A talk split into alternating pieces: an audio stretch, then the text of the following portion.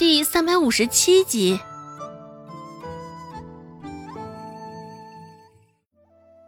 孟婆子伸手扯了扯周有贵的袖子，示意他赶紧说话。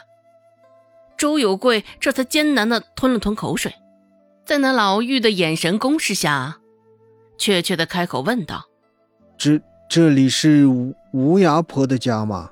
那老妪甚是防备的上下扫了他们一眼，而后又劈声说道：“怎么做事啊？这里没有你们要找的小孩啊！给我远点！”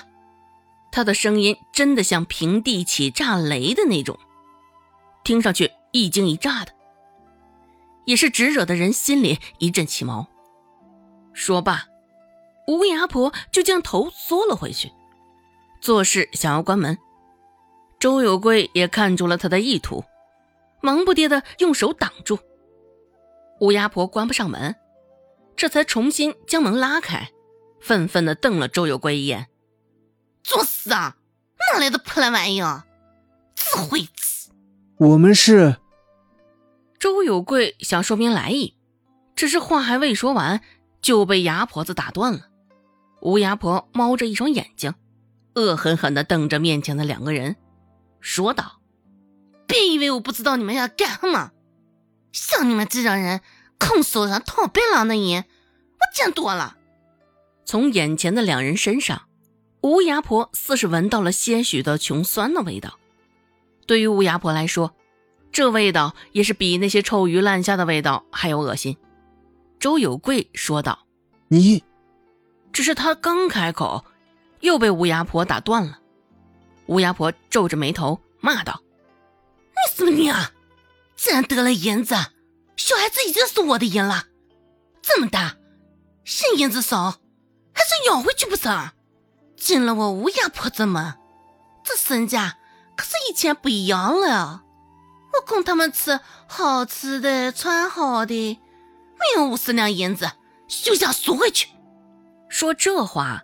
吴亚婆一双眼睛也是滴溜溜的围绕在他们身上，生怕这两个穷鬼干出些别的事儿来。像这种卖了孩子反悔又上门来想要领回去的，吴牙婆见了不少，大多数也是因为觉得钱少没给到位，而这些人也甚是难缠。吴牙婆之前也是碰到过一个，在他门口哭了五六天的。若不是那人被乌鸦婆泼了盆冷水生了病，指不定还得继续哭下去。我们不是赎孩子，我们是……周有贵的话又一次被打断了。在吴亚婆面前，他是真的很难再说上一句完整的话了。见他们此番前来不是为了赎孩子，乌鸦婆这才稍稍放下了警惕，又重新扫了他们二人一眼。乌鸦婆说道：“哦呦。”那不成？你们俩是手上有货呀？哎，先看货，货是差的二两银子，一般嘞五两银子，好一点嘞最多十两银子。只是他这么一说，孟婆子却是不乐意了，最多才十两银子，这与周有巧先前与他说的，可是有了极大的出入啊！想到这儿。孟婆子的嘴脸也瞬间暴露，甚至不满的斜了一眼牙婆子，说道：“什么？才十两银子？你心这么黑呀？果然，一看你就不是什么好东西。”哼，我呸！朝着孟婆子所在的方向吐了口口水。乌鸦婆从门后走了出来，她手上还拿着一把鸡毛掸子。是教训小孩用的，做错了事儿，饭没得吃，这鸡毛掸子却是少不了的。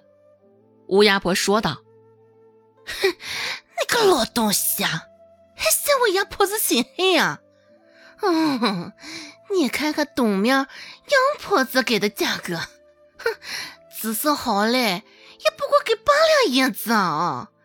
哼，爱卖不卖，别耽误。”孟婆子脸上的颜色一阵青一阵红的，从牙间挤出话来：“我可是听说咱们镇上最近来了个牙婆，姿色好些的，能给二十两银子呢。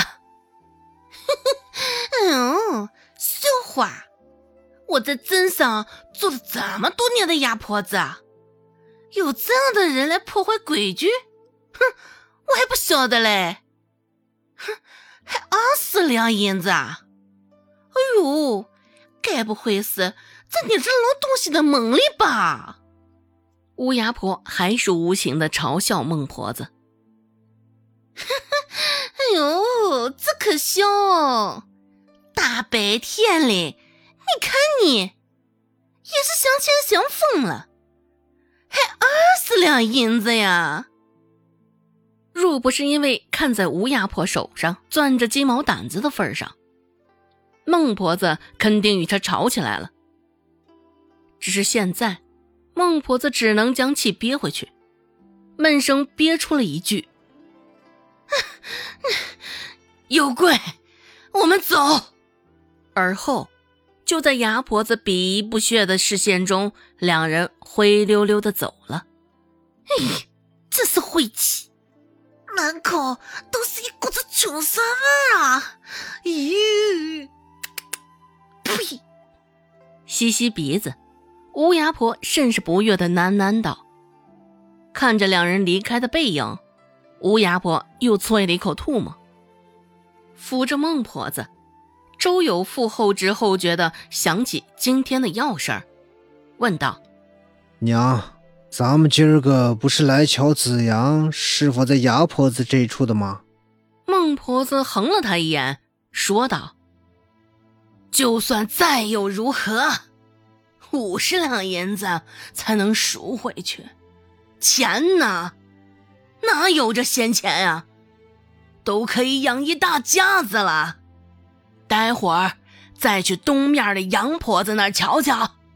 想到孟婆子刚刚说的话，周有贵心存不解，只是没有问出口。本集播讲完毕，感谢您的收听。感兴趣，别忘了加个关注，我。在下集等你哦。